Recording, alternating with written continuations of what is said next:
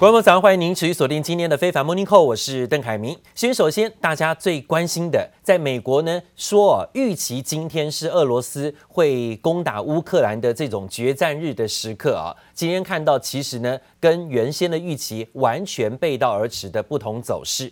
俄罗斯的军事演习结束之后，已经传出部分军队转回送回基地，暗示着乌克兰东边集结的军事现在是有缓和的迹象。消息一出，让市场松一口气。昨天激励了欧洲股市、美国股市都纷纷大涨走高。先看美股，美股走高，道琼大涨四百二十二点，幅度百分之一点二二，往三万五千点靠近。而跌升的科技类股呢，做了跌升反弹居多，包括今天纳斯达克指数涨了三百四十八点，幅度有百分之二点五三，回到了一万四千点以上。而昨天跌最深的费半指数反弹最大，涨幅超过百分之五点五左右啊，上涨了一百八十四点，收在三千五百五十四点。这对于今天台股的半导体指数、半导体个股跟拉抬指数是有很大的帮助的。还有 S M P 五百种指数上涨近七十点，幅度有百分之一点五八。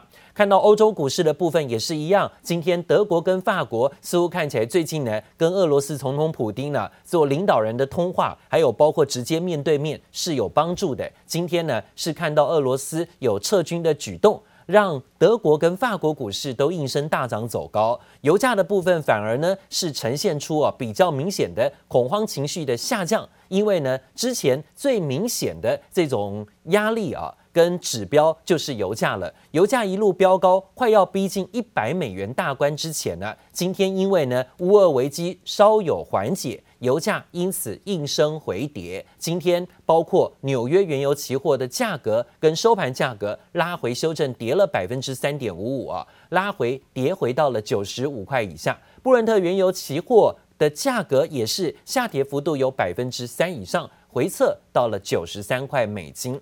那说到了，在美国股市昨天的反弹，虽然说是跟乌俄危机的化解比较有联动关系，但是呢，大家也都密切盯着看，尤其是美国公布的一月份生产者物价指数真的很高，目前月增幅度百分之一，年增幅度高达百分之九点七。当然，这也的确啊是比较明显的通膨压力跟数字显示，通膨压力持续。这也强化了联准会接下来三月份加速升息的预期。接下来呢，要担心的就是升息的幅度跟力道了。而一项最新调查显示，美国消费者对短中期的通膨预测已经下滑，显示民间呢对于通膨担忧的确有在消退一些。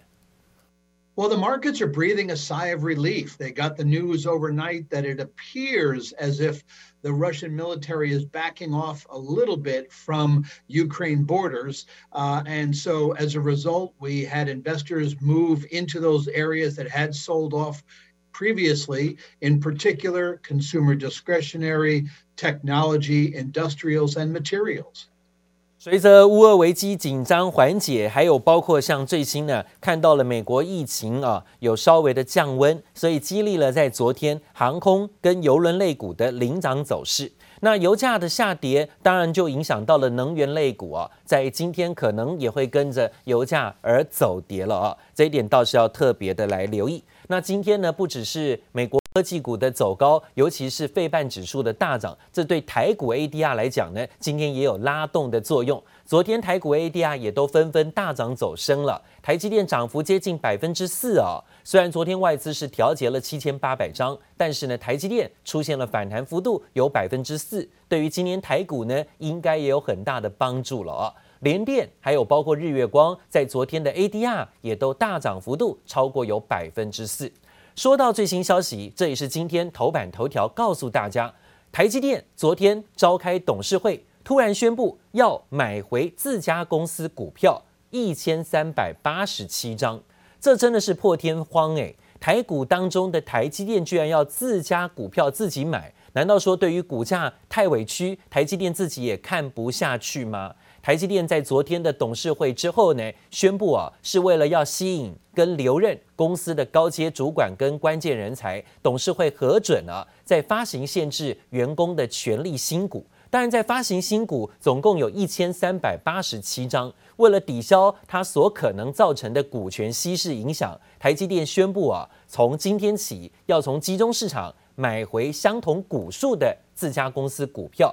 办理注销了啊，所以呢，台积电强调买回自家公司股票啊，并不是跟以往其他公司做股价自救库藏啊一样，是不一样的啊。那当然呢，台积电这次买回自家公司股票有一千三百八十七张，大家也是关注区间价位如何呢？但是这区间定得很广啊，从最低四百四十四块到最高九百六十块钱都可以买。但是呢，设定这个距离，尤其是设定到九百六十块钱的高价设定，远高于现在的价格六百三十三块。难道台积电是认为台积电是可以有往九百多块靠近的吗？啊，所以这一点也让大家关注它的区间价位，可以当做一个参考，四百四十四到九百六十块钱。好，另外呢，说到台积电昨天董事会通过有七大议案呢，最受市场关注的当然是发放去年的员工业绩奖金跟酬劳分红，合计呢七百一十二亿啊，总金额再创新高。但是因为呢员工增加了，所以呢平均每位员工可以领到是一百二十四万，好像跟前几年相比，好像并没有增加太多。如果以按算平均来说的话，因为毕竟员工增多要分的就。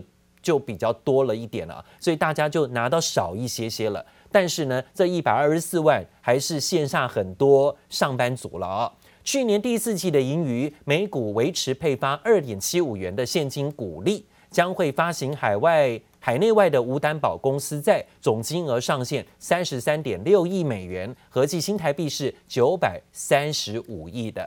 而另外呢，讲到了英特尔，英特尔昨天宣布要以五十四亿美元现金。大约台币一千五百亿，要收购全球第九大的晶圆代工厂以色列的高塔半导体。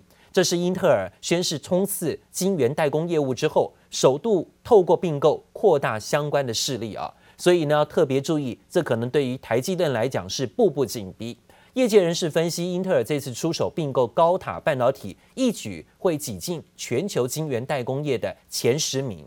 好，那另外呢，则看到英特尔昨天也宣布五十四亿美元现金收购全球第九大晶圆代工厂高塔半导体，也因此呢，会跟新唐还有包括旺宏会成为盟友啊，因为之前跟高塔半导体有合作的就是新唐跟旺宏，这也成为了英特尔这次跨国并购案的台厂赢家，就是新唐跟旺宏。未来可以在晶圆代工、还有消费性电子以及当红的车用领域进行合作，当然就值得做注意了。We see, um, it's a strong year for the semiconductor industry and um, a very, very strong year for the combination of AMD and Xilinx. We also hope to uh, use that scale.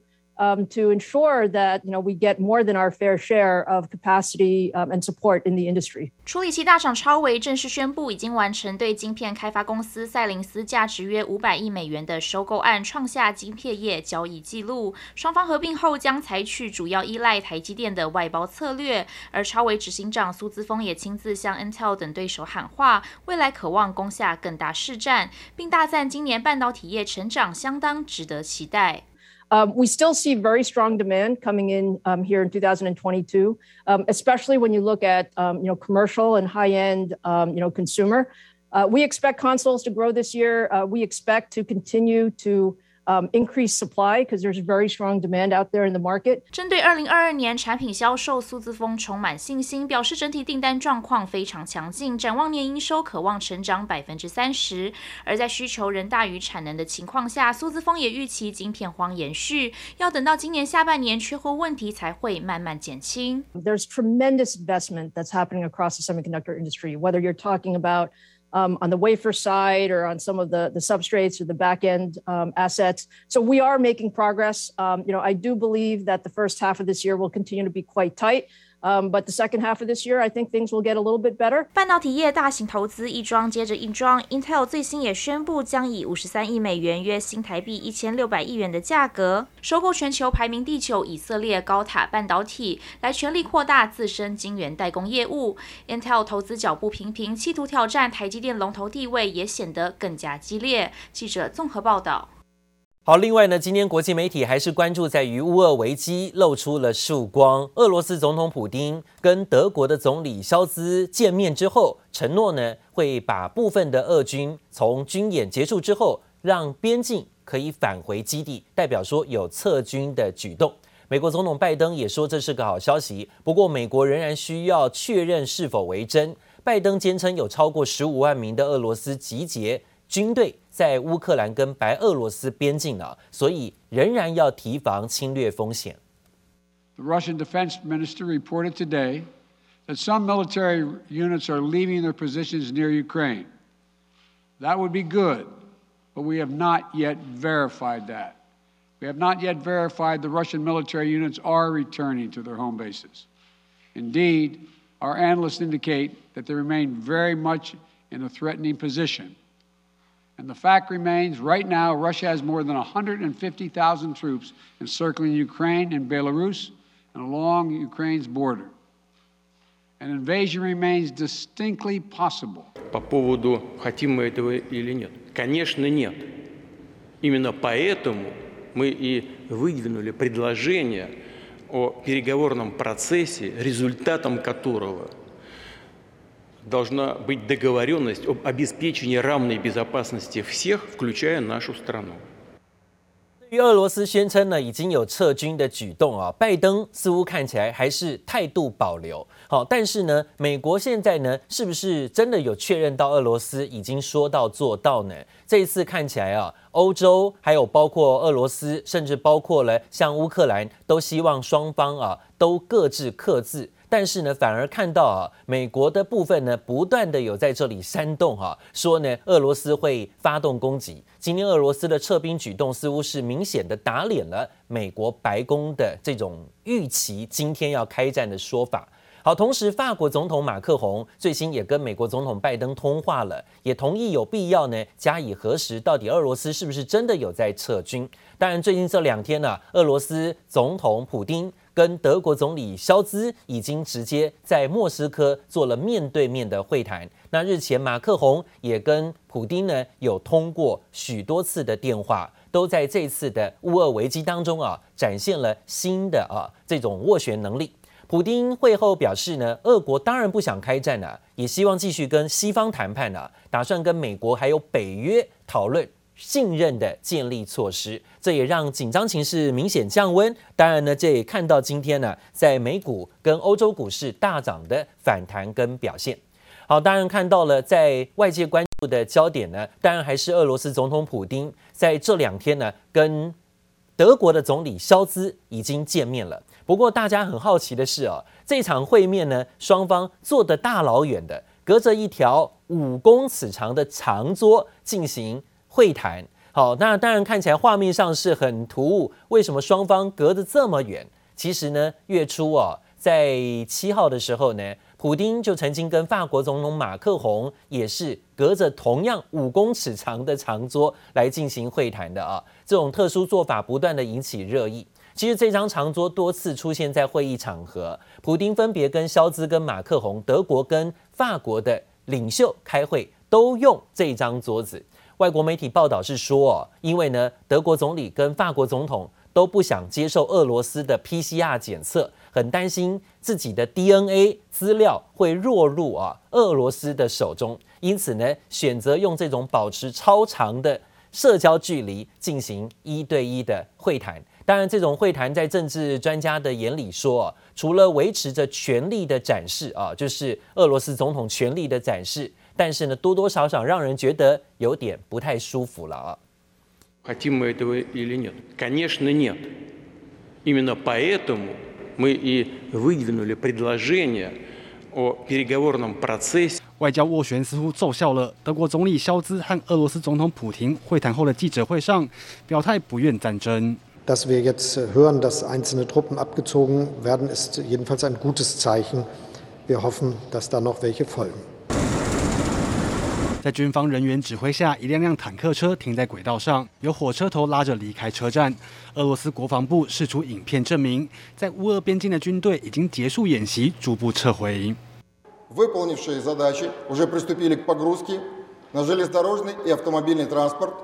и сегодня начнут движение в свои воинские гарнизоны. Наш диалог и по прояснению позиции Запада относительно того, насколько 俄罗斯外交部长拉夫罗夫强调，会继续寻求外交途径解决分歧。俄罗斯表示，周日军演结束后，所有军队都会撤回永久基地。对此，北约表示审慎乐观，乌克兰态度更谨慎。Ну, з Російської Федерації постійно лунають різні заяви, тому у нас є вже правило, знаєте, не почуємо, тоді повіримо, а побачимо, тоді повіримо. Побачимо відведення, повіримо у деескалацію. How long will it take Ukraine to go and reach the end of this path to join NATO? This is like a dream. We don't know when it will happen. I think we need to move forward on the path that we have chosen. 泽伦斯基刻意将外传俄国要入侵乌克兰日子二月十六号定为团结日，重申加入北约的决心不变，但也感慨前景宛如一场梦。乌克兰无法在短期内加入北约，也降低了俄罗斯开战的机会。记者林波与赖婉君综合报道。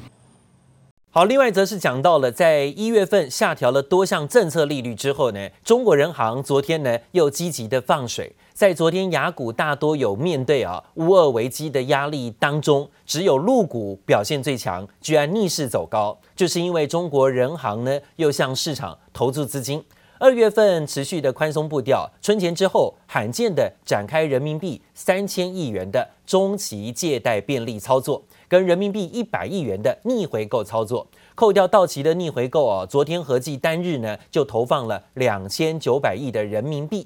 路透分析呢，尽管大陆一月份的政策利率刚刚变相的降息了，不过呢，预期啊经济偏弱，还没有办法有效扭转，因此还需要宽松货币政策来持续护航。而人行呢是持续的宽松步调，跟国际情势哦要准备升息，要准备缩紧资金，似乎呢是维持宽松的啊、哦，明确的向市场释出宽松讯号，挺经济。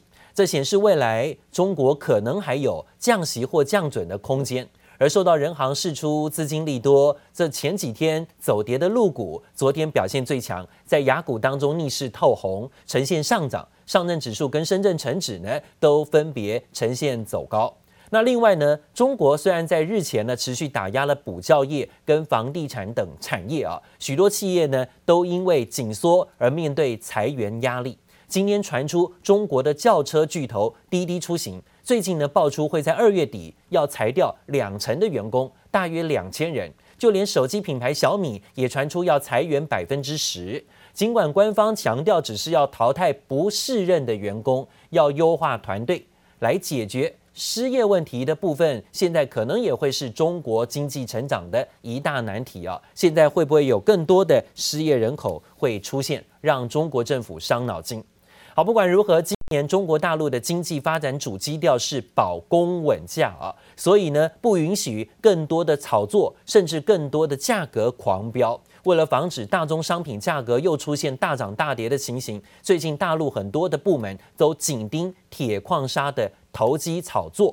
昨天呢，大陆国家监总局、国家发改委跟证监会都联合召集业者开会，特别提醒告诫这些业者。不得再编造公布虚假价格的资讯，不得恶意炒作，并且号召相关的国企主动的承担社会责任，要帮助政府稳定供价。